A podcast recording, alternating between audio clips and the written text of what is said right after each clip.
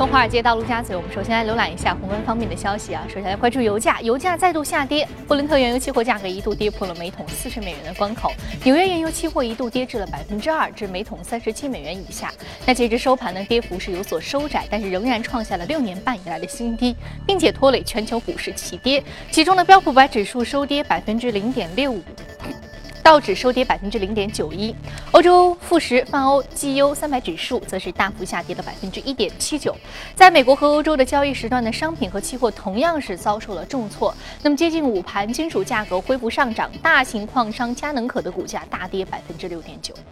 近日呢，美国垃圾债市场抛售潮加剧。统计显示呢，美国高收益债券今年的总的回报率很可能为负值，出现了2008年金融危机以来的首次亏损。与此同时呢，债券市场违约率在历史低位停留数年之后呢，也开始上升。多家机构分析师警告称，垃圾债是反映市场风险偏好的先行指数，与股市有比较强的正相关性。美国高收益债券跌跌不休，可能意味着市场流动性濒临枯竭，股市也会承压下跌。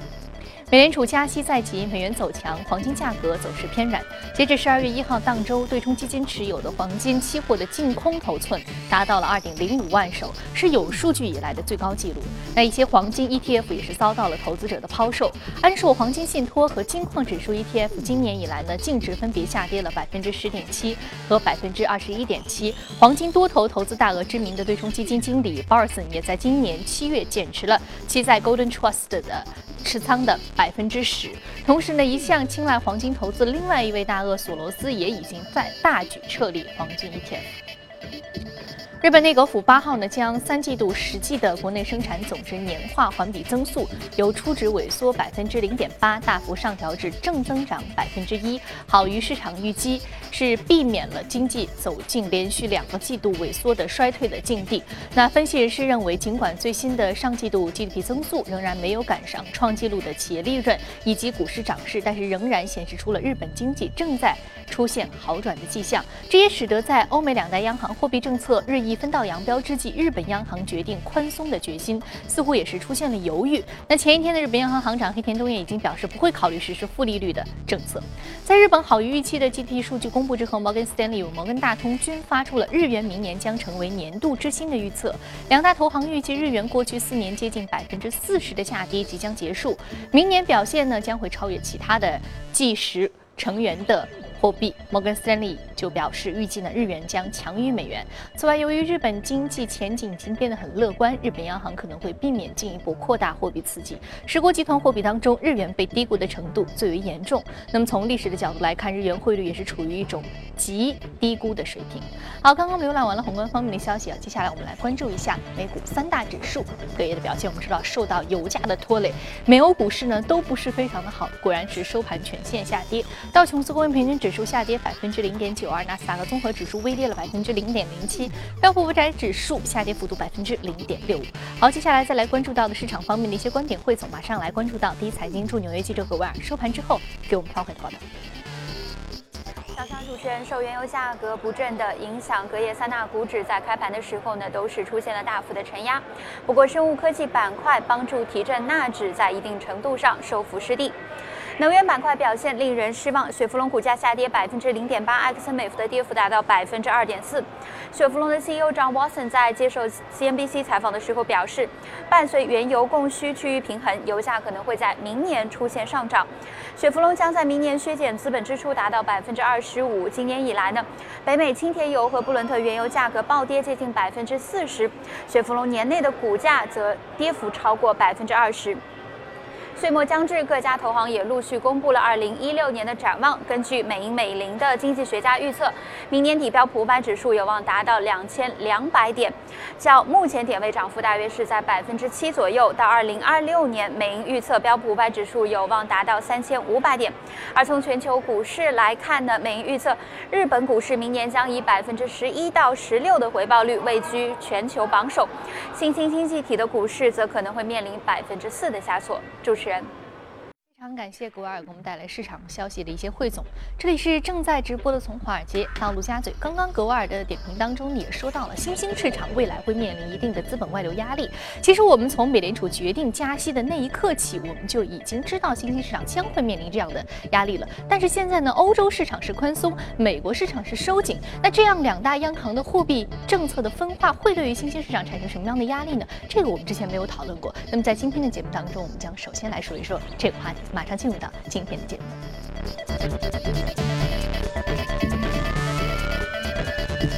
好，今天我们请到现场的嘉宾呢，是来自于华创证券机构销售部的副总裁简佳先生。简先生，早上好。早上好，宇飞。嗯，好，我们看到其实欧美央行也是政策分化了，呃，分化了很久了。对。而且之前我们说到，由于十一月的非农就业数据公布了之后，也是美联储更加坚定了它要加息的决心。但是现在我们看到，欧洲央行行长德拉吉在上周也是公布了这样一个利率决议，负的利率决议继续往下走啊，变成了负的零点三了。对。那这个分化更加剧了。对。那在你看来，这对于新兴市场会产生什么样的影响？对，其实我们看到整个欧美两大主流的央行，目前整个货币政策严重的分化啊。那么我们记得，其实早在一月二十二号，今年一月二十二号，欧洲就宣布了，呃，要进行新一轮的一个量化宽松啊，大量的购买欧元的这样的一个债券，包括欧洲的这个资产啊。那么每个月，呃，那当时的计划是到二零一六年九月份，每个月要购买六百亿欧元的这样的一个资产啊。那么呃，同时我们看到上周四，其实刚才主持人也说了，欧洲央行一方面是下调了整个的一个存款的利率十个基点到负的百分之零点三啊，另外是延长了整个的一个量宽的这样的一个时间到二零一七年的三月份，也就是整整明明年一整年都要进行一个量化宽松，而且会增加量宽的这样的一个体量，包括增加所投资的这样的一个标的的一个一个范围。那么同时我们看到在大西洋的彼岸，美国。劳工部最新公布的十一月份的非农就业数据啊，二十一点一万人，还是一个比较呃超预期的这样的一个数据。那么这样的一个强劲的非农就业数据，也为下周即将召开的十二月份的美联储议息会议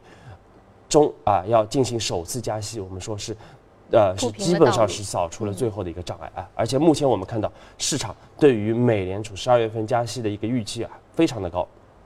几乎呃最新的数据显示，几乎这个。对于十二月份加息的概率已经上升到了百分之七十九啊，接近百分之八十的这样的一个水平。那么一方面，我们说美国开始要进行收缩，另外欧洲反而倒是出现一个进一步的一个宽松。那么这样的一个分化，我们说主要还是因为欧洲目前的整个经济还是它的一个复苏，我们说非常的乏力啊。包括我们看到欧洲的整个通胀水平还是远低于预期的。那么因此欧洲是进一步的一个宽松，但是美国那边一方面我们说房地产。啊，强劲的一个复苏啊，另外就业啊，整个失业率的水平啊，在快速的一个下滑，那么这也为美联储十年来开启首次加息是提供了必要的一个条件。嗯，我们刚刚看到有一个国家很有意思，就是日本啊。日本地理位置是位于新兴市场，但是呢，它实际上是属于一个发达国家。那它的货币政策其实受到美欧央行的这样一个呃政策的这个摇摆的影响是比较明显的。本来说日本央行准备继续实施安倍经济学，继续宽松，但是似乎现在他又打算说我不再宽松了。呃，而且可能摩根斯丹利刚刚还有这个摩根大通都是预计明年日元可能会走强。啊，那在你看来呢？呃，我对于欧呃日日日本国家本呃本国并不是特别的乐观啊。我们认为整个包括日本的央行，因为日本的经济总体来说还有它的一个结构性的问题，包括啊安倍的三支箭，其实我们说大概应该是失败的，因此我们说日本央行有可能还会跟随欧洲央行的一个步伐，进一步的进行宽松，进一步的进行。他如果想嗯。继续刺激经济的话，继续宽松，继续宽松，因为日本面对失去的十年、失去的二十年，可能还是要比较长的时间去修复啊。那么其他国家呢？其他新兴市场国家呢？包括东南亚地区，包括东亚、东北亚地区。对，其实我们说今天我们要非常强调的一点，其实这次欧洲和美国的这样的一个货币政策的一个分化，其实是有历史借鉴的。啊，其实二十一年前，我们看到同样的情况是发生过啊。当时其实，在九十年代初的时候，我们看到全球整个的一个经济是处在一个比较低迷的这样的一个状态之下。那么当时美国是率先走出了这样的一个啊困境啊，是率先启动了一个新一轮的这样的一个啊繁荣期。那么我们记得，在一九九四年的是五月份，那么当时的美联储主席格林斯潘啊是启动了首次的一个加息，那么把美国的一个联邦基金利率从百分之三提升到百分之三点五。但是同时，我们看到德国作为欧洲的这样的一个核心的一个国家，它的它的央行反倒是当时把整个利率从百分之五下降到了百分之四点五。你看，就是出现了一个分化啊。那个美国就开始收紧啊，欧洲又开始出现放松。那么随后我们看到美国是连续加了六次啊，在一直到。呃，二呃，一九九五年的二月份是加到了百分之六的一个水平，但是欧洲一直是维持它的一个比较宽松的一个货币政策啊。那么，最终我们说，最终导致的结果，欧美其实没有特别大的影响，反倒是引发了九七年的亚洲的金融危机啊。为什么这么说？因为九十年代初的时候，其实整个亚洲啊发展的是非常迅速的啊，当时有大量的外资是进入到了这个亚洲国家啊，包括东南亚的一些国家。而且同时，因为低利率的一个美元，使得大量的亚洲国家是介入了便宜的一个美元的一个资金。但是，美联储一旦进行了一个加息，那么，呃，整个的一个资金利率就出现了上涨，而且外资大量的一个撤出，那么使得东南亚国家的一个本币啊是出现了一个快速的贬值，而且再加上一些大大鳄的，包括一些金融大鳄的这些做空啊，导致了当时的一个金融危机啊，很多的，特别是一些。大宗商品的出口国，像马来西亚、像泰国啊，是出现了严重的这样一个泰铢被严重的打压。而且这次我们说又是非常类似啊，我们说这次又是出现了一个分化啊。但是这次我们说，其实要特别关注的就是那些呃，我们说一些外债相比于它的一个外汇储备整个比率比较高的这样的一些国家，像俄罗斯、像马来西亚啊，包括像智利、像阿根廷这样的一些国家。所以如果有充足的外汇储备。对，就不用担心。对，比如像中国这些国家，其实根本不需要担心整个资金的流入，因为我们有很强的一个资本的一个对冲。但是对于这些国家，它的一个外债非常高，而且这个外汇储备相对来说就比较低啊，它的冲击会比较大。另外，像巴西、像阿根廷这样的一些国家，它一方面受到美元收缩的一个影响，另外它还受到大宗商品大跌的这样的影响，双重的打击。因此，这样的一些国家，我们说不排除它会。引发新一轮的一个金融危机啊，那么这也是我们说今年年底到明年，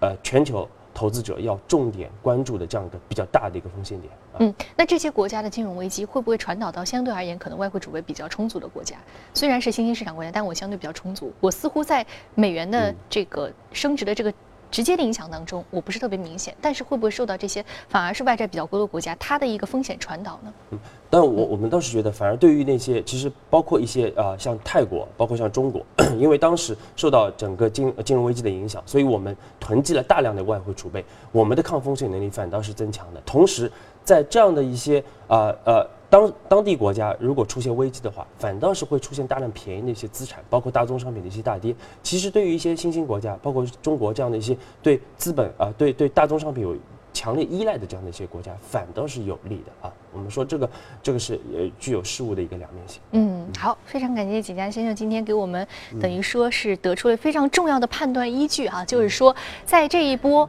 呃发达国家的。货币政策的分化当中，啊，新兴市场国家呢会不会受到冲击呢？有一个非常重要的衡量标准，就是外汇储备量，还相较于这个外债量啊。如果说外汇储备量相对比较多，我们抗风险能力比较强，对冲能力比较强的话，可能在这一波的这样一个未来可能的风险波动当中，会比较能够站得住脚。但是我们要警惕，就是这个外债比较多的这个国家，它可能会有些金融风险的传导。但是对于大宗商品价格呢，还是要分两面来看。一方面，他们对于本国来说可能会收入比较低，但是对于其它对于大宗商品依赖国来说的话，可能价格相对低了，那进口的成本也就低了。好，非常感谢景佳先生给我们这一时段宏观方面的一个点评。这里是正在直播的从华尔街到陆家嘴，接下来我们来关注一下隔夜领涨的板块和个股分别是什么。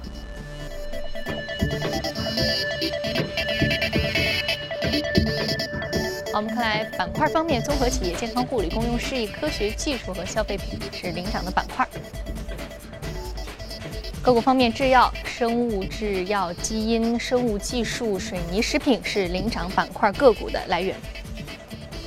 好，我们今天要说的是 Therapeutics MD，是制药板块上涨幅度百分之三十八点七四，目前价格是九点零六美元每股。啊，一款药物取得了良好的试验成果。每一次说生物制药，或者是这样的一个制药科技的板块，一定就是一个核心技术，或者是被兼并收购。对，而且呃，Therapeutics 啊，也是一个比较大的这样的一些一个企业啊，它主要是做的就是。针对女性的一些呃这个处方药。和一些非处方药的一些一些研发啊，我们看到大量的一些创新的药物，包括它的一款叫 TX 呃幺二的这样的一个产品啊，主要是啊治疗更年期的这样的一个血管的一个中度和重度的收缩啊。那么昨天它的股价出现一个百分之三十六的大幅上涨，主要是因为它另外一款处于三期临床的 TX 零零四啊这样的一款产品啊是取得了非常好的这样的一个实验的一个效果啊。那么也就是即将我们说即将要进入一个实质。性的一个销售的一个阶段，因此股价出现一个非常明显的一个上涨，而且它的市值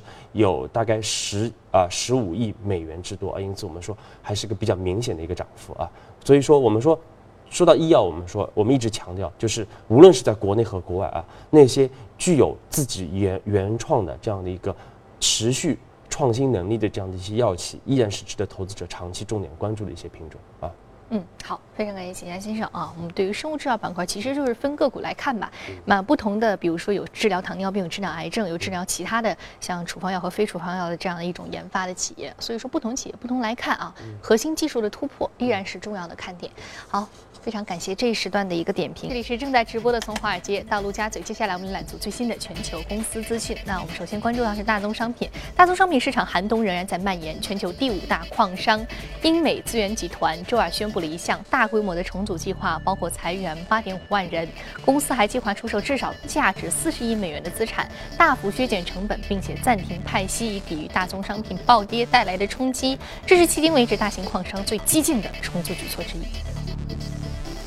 根据外媒报道，摩根斯坦利据称呢，也正在全球范围内关闭基础金属交易，这可能是更广泛裁员计划的一部分。其中呢，贵金属交易还没有受到影响。此外，Bloomberg 早些时候报道，摩根斯坦利第四季度将支出1.5亿美元的遣散费用，用于削减固定收益交易业务，以提高盈利能力。那裁员人数呢为1200人，相当于其全球员工总数的百分之二。CNBC 周二援引知情人士称，雅虎呢不再继续寻求剥离阿里巴巴股份，而是考虑出。售其核心互联网业务，包括搜索、广告和媒体内容等。今年年初呢，雅虎公司宣布计划剥离其持有的阿里巴巴百分之十五的股权，并计划该交易将以免税的方式进行，但是遭到了美国国税局的拒绝。十二月一号，十四只在美国上市的中概股首次纳入 MCI 指数，相关中概股的股价呢，也在近期出现了一波快速的上升。我们的记者就采访了其中一家公司新东方，来听一听新东方对于加入 MSCI 指数的观点，以及公司未来的。发展计划。最近，新东方与另外的十三家中概股被纳入了 MSCI 指数，这对于新东方未来的发展会有何影响？这对新东方肯定是件好事，因为这个能被纳入这个名胜整指数吧，叫 MSCI 这个指数，就是整个资本市场对新东方的一个认可。应该说呢，对于提高新东方的知名度还有被关注度，都是都是会很好的。然后呢，从中长期来讲，对新东方整个在资本市场的表现肯定是一个。是一个很好的事儿。另外，今年上半年我们看到有很多的中概股都回归了 A 股，都进行了私有化。那么，新东方是否也会有这方面的打算？这个是在今年上半年是一个非常火爆的一个话题。我们确实看到了一些中概股公司通过私有化或者别的方式来回归 A 股。呃，新东方呢，整个到目前为止没有计划回归 A 股。二零一五财年，新东方的表现是非常的好啊。二零一五财年，新东方的净收入是较上一财年同比增长了百分之九点五，但是我们也同样看到净利润较上一财年是减少了百分之十一点五。是什么原因使得净收入增长而净利润减少呢？呃，新东方的财年是到五月三十一号结束，就是每年的六月一号到五月三十一日。实际上，二零一五财年已经过去了。去年呢，我们的之所以收入增长百分之九点五，但是利润同比下降呢，主要是两个原因。第一个原因呢，就是从去年开始，实际上新东方对于整个的产品做了一个改革，那么这方面呢会有很大的一个投入。啊，去年呢，根据我们财务部的统计呢，就是整个的投入会在三千九百万美元左右，所以呢，这样就是相当于有一个巨大的投入，那么就会造成了一个收入的这个上升，但是利润的下降，这是第一个原因。第二个原因呢是去年的暑假，实际上新东方的这个整个业绩的表现不好，收入只上升了百分之一点几。这个呢是因为跟国家的这个高考政策的不确定性有关系。近期新东方还公布了二零一六年第一财季的数据，净收入也是超出了预期的上限。那么新东方也预期啊，二零一六年的第二财季净收入将同比上涨百分之十三至百分之十七。那么对于增长预期这么有信心，新东方是基于怎样的考虑？新东方的学生在现在和二十年前是不一样的群体。在二十年前的时候呢，主要是大学生，但是现在新东方的。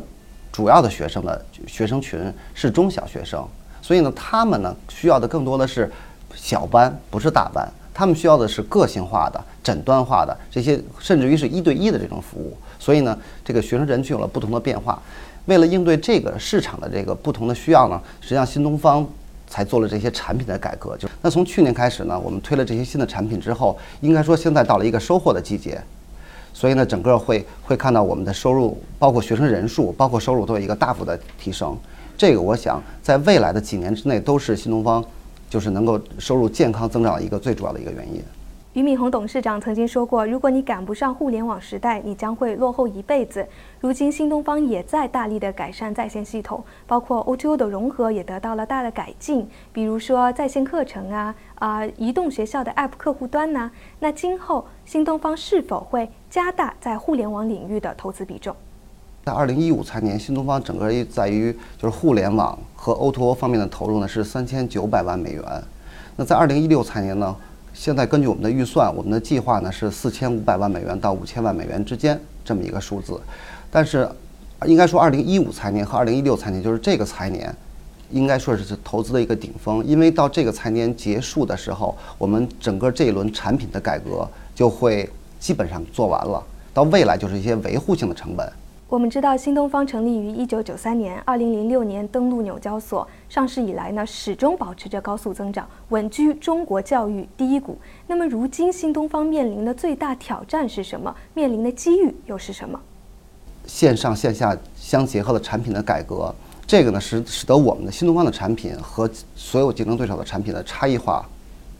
进一步的拉大了。它不单单使学生的学习效率提高，学习效果。大幅度的提升，同时呢，使得老师的工作效率也提升了。我觉得这个整个的，目前看这个产品的改革，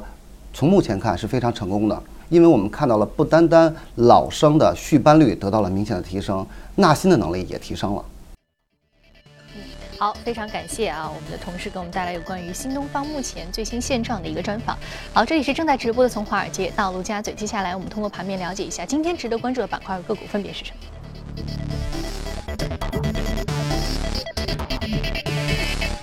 我们首先要说的是这个 e l l e g e n 是医疗美容板块，下跌幅度百分之一点九三。另外一只第二 Homes 房地产个股，我们之前提的比较多了。我们今天重点来说是医疗美容板块啊。其实医疗美容板块这个板块大家都很好理解是怎么回事啊。但是呢，这也是在节目当中第一次提到。那么 e l l e g e n 这家公司有什么样的特别？和我们传统意义上呢，我们知道美容也包括仪器，也包括一些产品。那它主要的核心的这个业务是什么？对，嗯，其实 e l l e g e n 啊，非常也是一家非常大的这样的一个医疗企业，成立于一九五零年，那么总总部是位于美国加州的欧文市。那么它是一个非常常强就强的创新能力这样的一个企业。我们看到它全球有九千名的一个员工，而且整个销售能力非常强，啊，整个销售到它的产品是销售到了一百个国家和地区，啊，那我们看到它的，我们可以看看它的一个公司的一个宗旨就非常有意思，它是它的公司的宗旨是说要最大潜呃挖掘人类的一个最大的一个潜能，那么就是要看得更清楚啊，运动的更自由。包括我们说更好的展现自己，那么看得更清晰，指的就是它的眼药水的一个药物。那么啊，运动的更自由，指的就是它的减肥类的一个药物。而更好的展现自己，那么指的就是它的医疗美容类的一个药物。而且我们看到它的一个拳头产品就是 Botox。那 Botox 这款产品，我们说呃，这个中文叫宝拓氏啊。那么它有一个更如雷贯耳的学名。就是肉毒杆菌啊，那么它是全球最大的肉毒杆菌的一个生产商和制造商，而且 Botox 其实也是一种疗法，那么它是一种微创的疗法，那么主主要原来是对针对一些啊特定的一些精神类的一些混紊乱来进行一些治疗，但是目前最主要的应用是被女性用作整个的一个啊，包括呃呃这个美容行业的这样一个应用，那么主要是它有非常好的一个减少皱纹的这样的一个效果，而且是立竿见影的，因此。已目前已经是风靡全球了。嗯，如果我没有记错的话，早在两千年出头的时候，其实在好莱坞就掀起了一波肉毒杆菌注射的狂潮。是，从那个时候，是不是肉毒杆菌的市场就已经非常明晰了？对，而且目前它的一个增速依然是非常的一个强劲，包括这个它还有其他的一些衍生的一个药物啊，来来辅助。呃，我们说到国内，其实目前我们看到啊，国内啊整个的一个医疗保健啊不医疗整形，我们说整个市场增速非常的快啊。呃，据我们这个草根调研，因为确实没有比较官方的一个数据，草根调研的情况，目前光医疗整形全国就有五百到一千亿的这样一个市场规模，而算上整个美容行业有五千亿的一个市场规模，非常大的一个体量。而且随着整个的一个居民的一个财产收入的一个快速增加，我们说整个医疗美容行业未来五年至少有百分之十五到二十的这样的一个复合增长。那么最核心的一方面就是随着整个的一个微包括微整形，它的一个价格的更。啊，低廉更透明，包括它的一个啊可信度更高啊，大量的白领阶层啊，这个中产阶级会进入到这样的一个消费领域啊。那么另外，我们说日本和韩国在这种整形方面是有非常啊好的这样的一个传统的。那么对于一些青少年来说，会深受影响。我们说一些呃中学生、大学生也会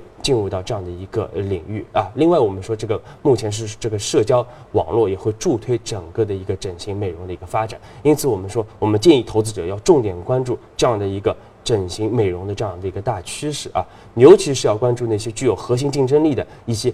这个药品的一个制造企业。包括啊一些连锁的啊这样的一个大型的这样的一个医疗美容的医院啊这样的一些企业是值得投资者可以重点关注。嗯，好，我们刚刚说到，其实很早之前我们就提到民营医院啊的这个大举的建立，还有这个民资进入到医疗行业啊，其实美容行业是非常重要的一个民资进入的一个切口，很多的这个医疗美容机构都是民营的。对，嗯，而且就是说这样的一个未来的一个大的发展趋势，加上一个。比较大的这样一个行业潜力也是值得关注的。我们再简单的浏览一下，受到这个美容受益标的的 A 股的相关的个股是华东医药、长虹基、朗姿股份、千金药业、益盛药业。青岛金王、益民制药和合金投资，好，非常感谢景佳先生的这一时段的点评。这里是正在直播从华尔街到陆家嘴。那今天播出的内容，您可以通过我们的官官方微信公众号“第一财经资讯”查看。另外，你有什么样的意见和建议，可以通过微信留言。此外，您还可以到荔枝和喜马拉雅电台搜索“第一财经”进行收听。